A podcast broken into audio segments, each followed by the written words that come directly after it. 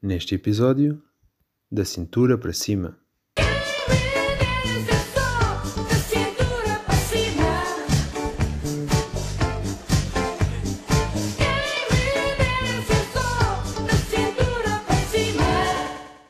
Este só da cintura para cima é uma realidade que já acontece hoje em dia com boé pessoal.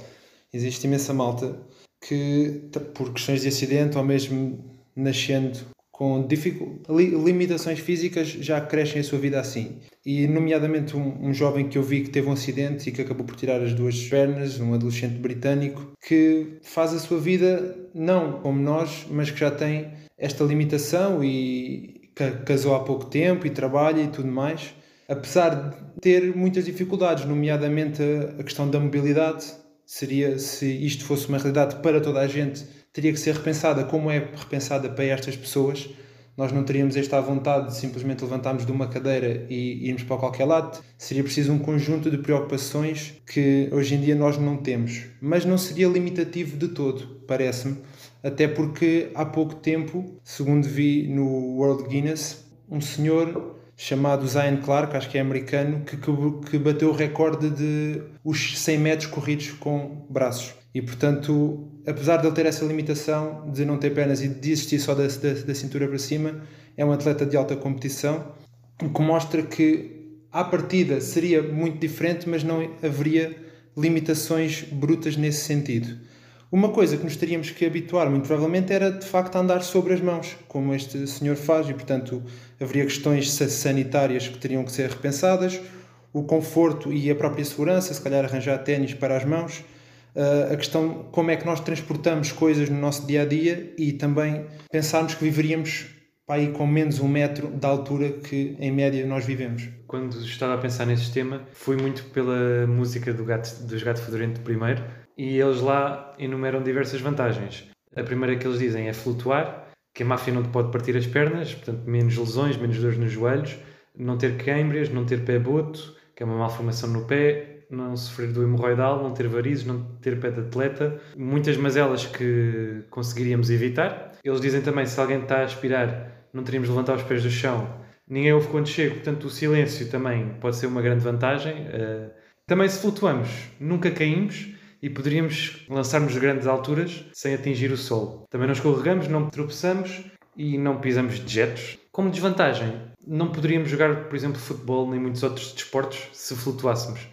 Como é que saltamos se flutuamos? Não sei como é que funcionaria o salto, mas o basquete, por exemplo, poderia ser um desporto complicado. Mas tudo isto advém do pressuposto que flutuamos, porque caso não flutuemos, há uma clara e evidente dificuldade de locomoção, que era aquilo que estavas a dizer. Existem inúmeras histórias de superação. Podemos ler de pessoas que nunca. que só existem da cintura para cima e que conseguiram atingir grandes marcos e viver a sua vida normalmente. No seguimento do que tu dizias, eu também me questionei que a nossa existência seria então, existimos como, como se falava de, dessas pessoas que já existem hoje e que fazem a sua vida normalmente, ou se essa, essa existência, num ponto de vista mais de ficção científica, seria de facto a flutuar, se nós existiríamos sempre assim, uh, se flutuaríamos, e então existem muitas questões que seriam completamente diferentes, os saltos, como é que seriam, tudo o que tu referiste, ou então se seria mesmo toda uma espécie de pessoas que não teria desde sempre tido pernas, mas que andava junto ao chão.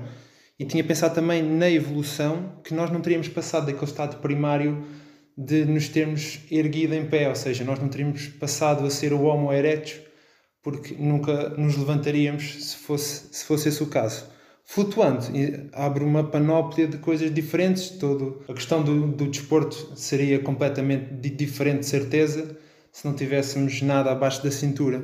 Um, e também outras questões, como se vivêssemos de facto junto ao chão, viveríamos um andar abaixo e, por exemplo, uma cadeira não teria pernas, seria só um assento para as costas. As cozinhas não teriam bancadas, seriam algo junto ao chão ou as bancadas teriam metade da altura. Achei que seria muito interessante pensarmos numa realidade assim.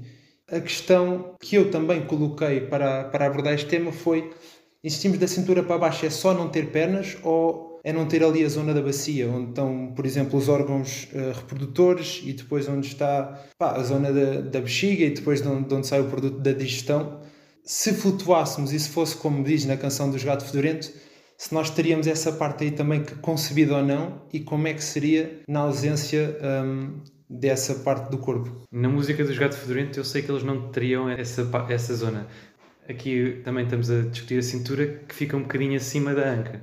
Creio que desapareceria tudo isso de um ponto de vista de manutenção da espécie. Não sei como é que poderia funcionar também. Mesmo na questão de flutuar, se houvesse esses, se houvesse esses órgãos e se, se fosse possível, seria, haveria também todo um, um, universo, nomeadamente na forma como poderíamos fazer se flutuássemos. Não existindo, seria uma questão biológica que depois haveria ser um, ajustada pela própria evolução, que seria, que seria diferente do que, é, do que é hoje. Nas questões sanitárias que referia antes, que eu sinto que isso também seria muito limitativo, porque nós andarmos no chão com as mãos, que seria os membros que depois usaríamos também para comer, traria aqui uma questão que teria que ser repensada, porque teríamos que andar protegidos, andamos no, no asfalto, andamos na, na terra, teríamos que ter um, algo para proteger as mãos e depois quando nos sentasse à mesa, será que lavar as mãos bastaria? Será que isso seria suficiente para tirar a sujidade toda com a qual nós andamos a caminhar durante o dia? É uma questão que eu acho que também limitaria e que a medicina teria que se ajustar a essa realidade. Sim, ao nível de infraestruturas e, como estavas a dizer, a, a situação da cadeira que não teria pernas,